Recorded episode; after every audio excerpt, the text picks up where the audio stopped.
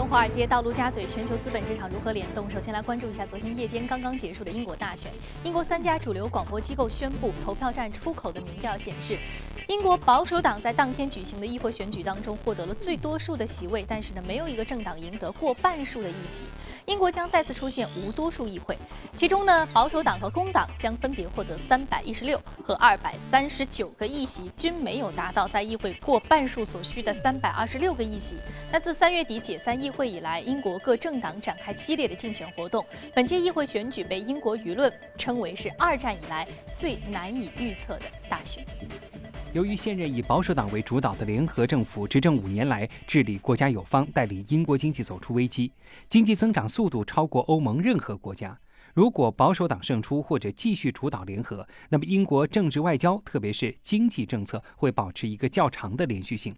这是金融市场和大多数经济领域，包括海外投资者希望看到的。而如果工党上台，人们担心公共开支会大大增加，导致借贷和税收上升。投资者关心的英镑、楼市以及移民等政策也将受到波及。In the longer term, I, I still think the pound is going to strengthen. We're one of the few economies out there where markets and central bankers are talking about interest rate rises. In the short term, the uncertainty around the election does mean that I'm expecting sterling to fall uh, a little bit. 美国劳工部周四发布的报告显示呢，截至五月二号的一周，美国首次申请失业救济金人数增加了三千至二十六点五万，仍然处在十五年低位的一个附近，好于市场预期。那过去四周出请失业金人数均值是下降了四千二百五十人至二十七点九五万人，更是创下了自两千年五月以来的新低。那受到利好经济数据的提振，纽约股市三大股指当天出现上涨。国际货币基金组织七号针对亚太地区的区域经济展望报告，报告指出，虽然呢亚太地区的经济成长速度有所放缓，但是呢相较于世界其他的地区，经济前景仍然强劲稳定，亚太仍然将扮演领导全球经济成长的主力。报告预计亚太地区经济成长率今年达到百分之五点六，明年则为百分之五点五。日本央行七号公布的数据显示，随着该行大幅增加对于市场流动性的注入，截至今年四月底，日本基础货币量同比大幅攀升百分之三十五点六，至三百零五点八八万亿日元，连续第九个月突破高点。这也是日本基础货币量首次突破了三百万亿日元的大关。那日本商业银行及金融机构手中可以自由使用的资金呢是快速增长。好，刚刚我们在浏览完了宏观方面的消息，接下来我们通过盘面了解一下隔夜三大指数的一个收盘的点位的变化。我们看到是全线上涨，一扫前天的一个下跌的阴霾啊。那道琼斯工业平均指数收盘上涨了百分之零点四六，纳斯达克综合指数收盘上涨百分之零点五三，标普五百指数上涨百分之零点三八。好，接下来我们关注到的是第一财经驻纽约记者葛薇尔在收盘之后给我们发回的报道。早上，主持人在周五重磅就业数据公布之前呢，华尔街的投资者也是保持谨慎情绪。根据《华尔街日报》的调查，经济学家平均预期四月份美国非农就业新增二十二万八千人，失业率下跌零点一个百分点到百分之五点四。由于在三月份的时候，美国非农就业数据齐差跌到了新增十二万六千人，明天的数据对于市场来判断美国经济能否从寒冬后的停滞中快速的恢复过来是至关重要的。而在财报方面，阿里公布一季度业绩，营收大涨百分之四十五，移动用户在阿里整体 GMV 中所占份额，从二零一四年四季度的百分之四十二上涨到了百分之五十一。即将接棒的 CEO 张勇也在电话会议中表示，阿里向移动转型的过程是非常稳固的，股价大涨近百分之八。此外，《华尔街日报》报道，点评网站 Yelp 正在谋求被收购，市值可能在三十五亿美元左右，股价大涨百分之二十五。上周的时候呢，Yelp 公布财报令人失望，一度下跌，跌幅达到百分之二十左右。主持人。谢格尔。那接着我们再来关注到的是中概股方面，周四收盘涨跌互现，截至收盘五只股票涨幅超过百分之四。那包括刚刚格维尔提到的阿里巴巴是上涨了将近百分之八，准确的点位是百分之七点五。那聚美优品和当当超过百分之六。另外跌幅榜方面，UT 四阿康跌百分之八点九六，中兴微电子跌百分之六点二三。好，刚刚我们说到这个阿里巴巴隔夜的涨幅呢是达到百分之七点五啊。近期呢阿里巴巴也是 CEO 这个换帅在内的动作频频。那一开始我们将会在在今天的美股放大镜板块当中来聊一聊阿里巴巴的一些相关的最近的动向。好，马上进入到今天的节目。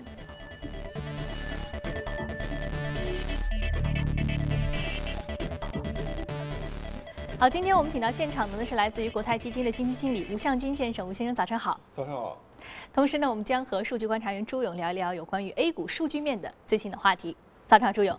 早上好，宇飞。好，我们首先来通过榜单了解一下隔夜领涨的板块和个股。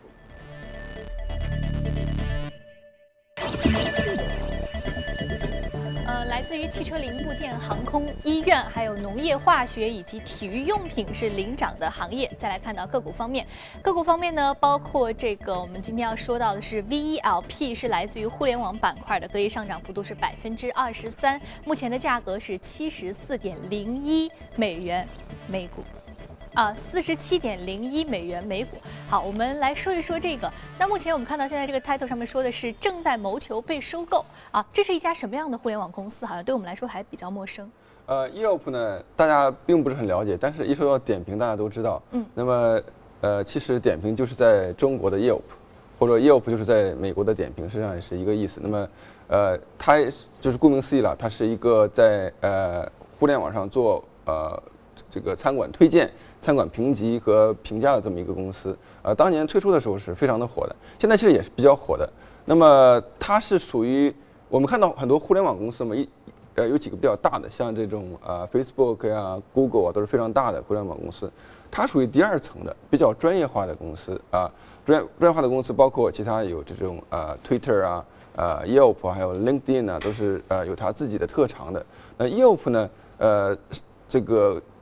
最近一段时间以来，它的股价表现不是特别好。它去年最高点呃是大概是九十美元左右，现在只有四十多美元，那就跌了一半左右。那么它的呃利润增长和这个收入增长其实还可以的，也是也是有百分之四十多，同比百分之四十多。但是呢，由于它的这个估值过高啊，一百多倍 PE 的估值的，呃，那么就是又是稍微低于一点预期了。那么在呃上周的发布季度季报的时候呢，它就呃股价大跌了百分之二十，那么呃这可能也是呃压倒这个骆驼最后一根稻草。那么它的董事会呃这周呃应该是呃向这个管理层发出了这种呃通牒了。那么也就是呃管理层呃在这周在或者董事会在这周找到了呃 Goldman Sachs 啊高盛来为他呃寻找一个买家。那么这个是昨天呃《华尔街日报》报道的那个最新新闻了。那么 Yelp 在早年在上市之前的时候呢，事实上也有很多买家，包括 Google 一直想收购 Yelp，但是呢，呃，我记得当时有一个小插曲，就是呃呃苹果的呃 Steve Jobs 给呃 Yelp 打了个电话，不让他们把自己卖给 Google。呃，那个原因是什么？就是说，呃，一个一个是就是说当时的估价只有呃这个 Google 只只愿出五亿美五亿美元。那么他们觉得太便宜了。另外一个呢，就是呃，当时也有其他的考量，就是说，呃，Google 在各个行业都在进行收购嘛。那么互联网如果都被像 Google 这样的企业收购以后，那么岂不是它的垄断更加更加呃严重嘛？那么也就是呃上呃上市之后呢，在呃业务上市之后，事实上有一段时间呢，欧洲和美国都在调查呃 Google 呃这个反垄断的调查。美国最后认为这个 Google Google 没有呃垄断性的行为，但是欧洲，呃认为 Google 有垄断性的行为，而且有很大的罚单嘛。那么所以说这次呃 Yelp 到底是会被卖给谁？大家第一个想到就是 Google，但是垄断方面的问题是不是会阻挡它？这是第一个问题。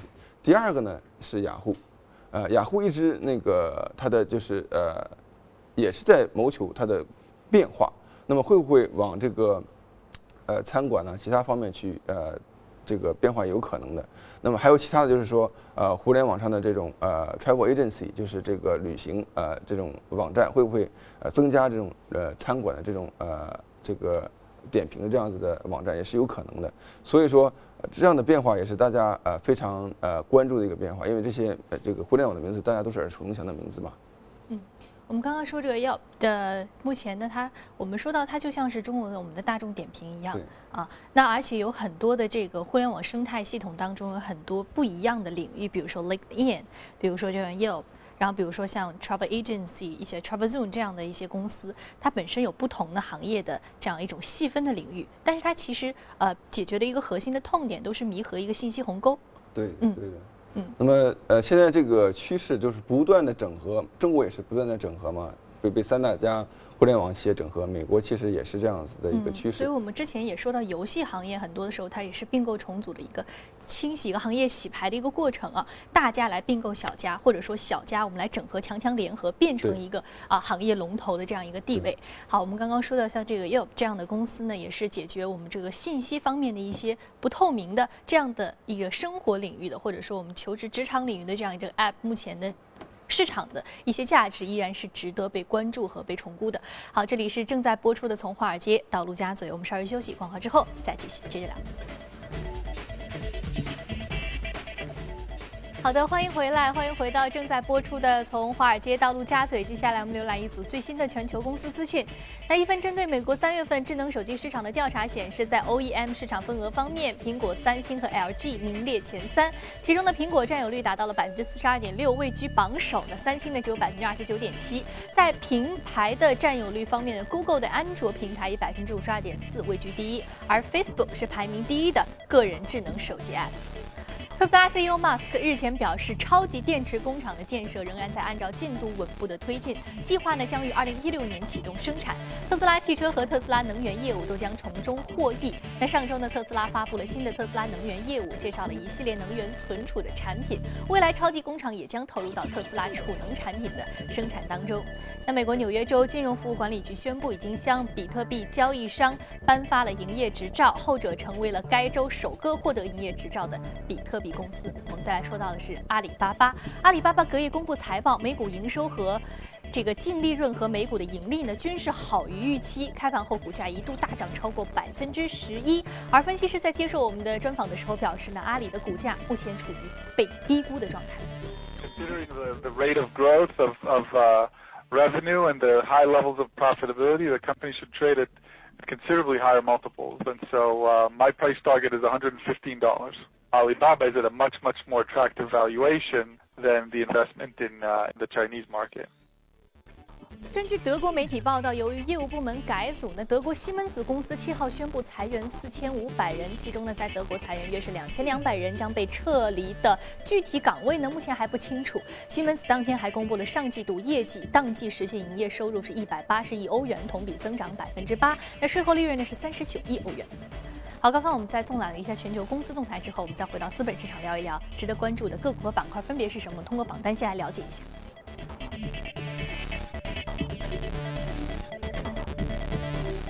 们说的是这个星座集团，是来自于酒类的一个上市公司。另外将说的是阿里巴巴。我们先说这个星座集团，上涨幅度百分之零点二。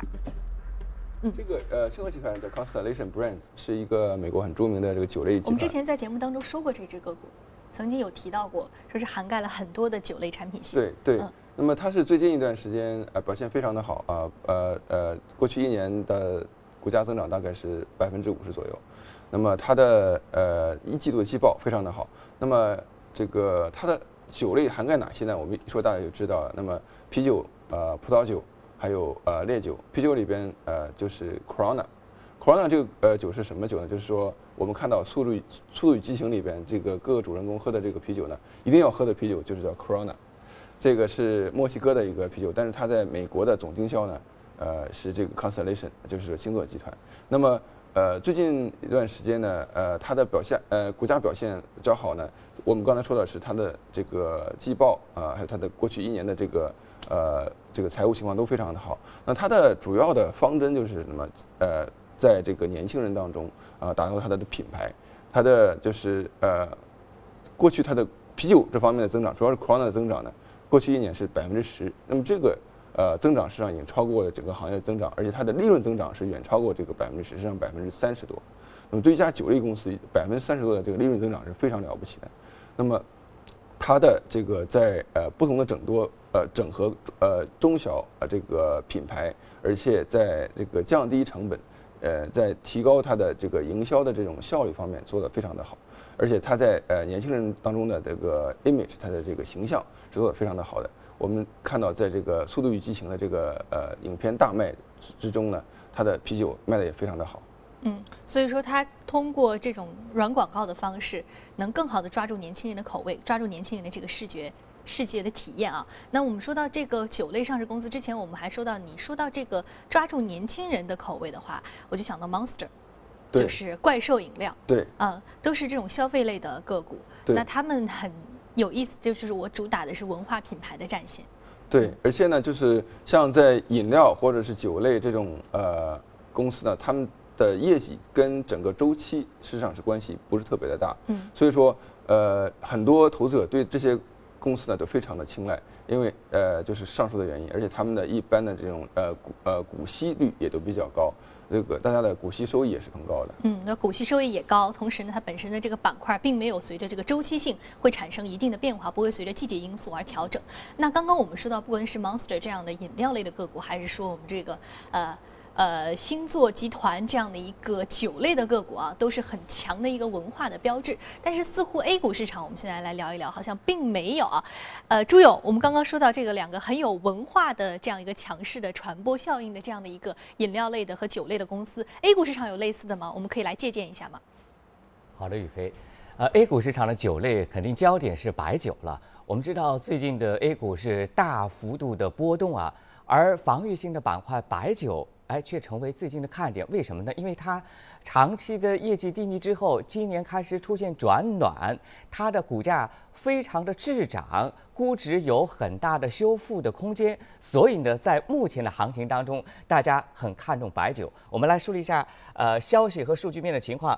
根据啊最新的消息介绍，白酒被列为限制产业的解禁工作。正在进行当中。另外呢，取消白酒从量消费税有望提速，这是对整个行业迎来的政策性的利好。我们再来看一下数据面的情况，一季度贵州白酒的出口量翻番啊，也是走出去的战略。这主要是指的茅台近五年来同期的出口创汇的最高点。另外，我们看到一些龙头，茅台、五粮液、洋河一季报全面的转好。基本面的拐点确立。我们知道，去年的时候都是啊，呃，大幅度的亏损，尤其是二三线的一些酒企。目前整个低估值啊，白酒显示的非常的明显，而且呢，它是呃，已经很长的一段时间走弱于大盘，因此呃，向下减持的空间不大，提高配置的空间很大。这是指的机构的资金，而且估值的对比。才十五到二十多倍，我们知道，像茅台的最高的时候都是将近五十倍的市盈率啊，所以向上提升的空间非常的大。呃，这是罗列的一二线白酒的一些估值的情况，全是都在十几倍的这样一个区间。好的，以上是关于 A 股上市公司当中酒类股的一些数据面的情况，宇飞。嗯，好的，谢谢朱勇。但是听起来好像我们说到 A 股市场上主要的一个酒类的个股的一些特色，就是白酒。白酒似乎还不如我们刚刚说到的星座集团那些酒类的那么纷繁复杂、那么多样、那么有趣啊。似乎白酒听起来有那么一点点不那么有文化的这种呃强势的，可能更能吸引年轻人这样一个庞大消费群体的能力。好，接下来呢，我们再来关注到另外一只个股，就是阿里巴巴。阿里巴巴昨天公布呢，CEO 张勇啊换了新的 CEO，七零后。接替了六零后，那我们看到它隔夜的上涨幅度呢是达到了百分之七点五，而且它这个财报公布的也是非常好啊，同比增长百分之四十五。那我记得其实在一两个月以前，我在看这个 CNBC 的节目的时候，当时呢这个呃蔡崇信就曾经出面在澄清当时阿里巴巴关于这个假货的这个。呃，相关的一些传闻啊，对股价的一些影响。当时呢，美国的一些啊分析师对于阿里巴巴并不是非常的看好，认为它的股价甚至说有一些波动。那目前它的这个财报公布的确实是比较利好的一个状态啊。那接下来分析师对它的前景是怎么看的？对于阿里的呃看法，分析师一直有两个不同的集团，一个就是非常看好，一个是非常不看好。那么这方面的两个呃原因呢，就是大家也都是耳熟能详了。那么这次一季度的季报呢，阿里它的收入增长是百分之四十五，呃，但是它的利润增长只有百分之四，所以这方面的差距也是非常的明显。呃，另外一个呢，它就是这次换帅呢，就是呃陆勇，说对不对？张勇，不是我们的陆勇，是张勇啊，这个呃这个接替呃陆兆禧啊，成为他的新的 CEO。那张勇呢，原来是呃阿里巴巴淘宝网的。CFO 后来因为他的双十一这种策略，呃一炮打红，然后成为了这个阿里巴巴的呃集团的 COO，现在又变呃 CEO，那么都是呃现在阿里整个的这个下面的管理层都是已经七零，全都是七零后呃为主。那么我觉得呃这次他的变帅对他的呃股价的推动作用应该是高于它的这个一季度的季报的，因为我刚才说过，一季度季报里面它收入虽然是增长非常好，那它利润增长啊也是呃有一点呃这个低于我的预期吧。那么这个阿里巴巴最近一段时间的股价其实下跌也蛮厉害的，从呃去年呃上市以后的高点到呃就上周嘛也跌了百呃呃百分之将近三十五三分之一左右。那么呃这样呃而且上周呃我们还看到阿里巴巴集团呢就是宣布呃它的这个人员的增长啊人员不在今年不会再进行增长了，就是不会新进员工了。那么这样呃在这些消息呢实际上都对于它的股价有一定的负面的作用。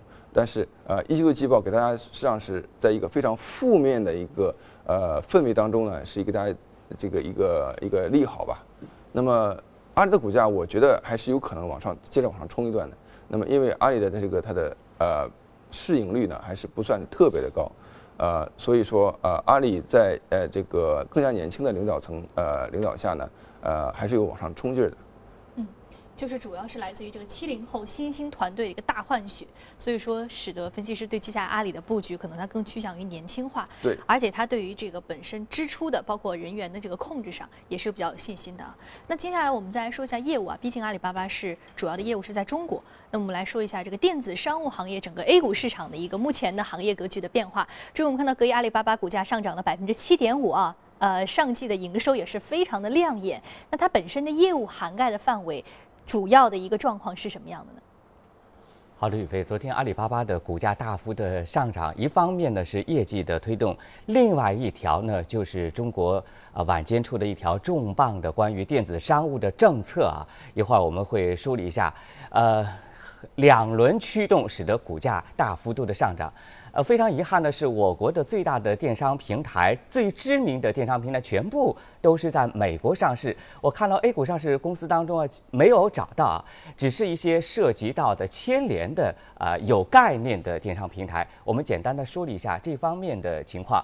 啊，昨天这条重磅的消息就是国务院印发关于大力发展电子商务、加快培育经济新动力的意见，提出了七个方面的政策措施。营造宽松发展环境，促进就业创业，推动转型升级，完善物流基础设施，提升对外开放。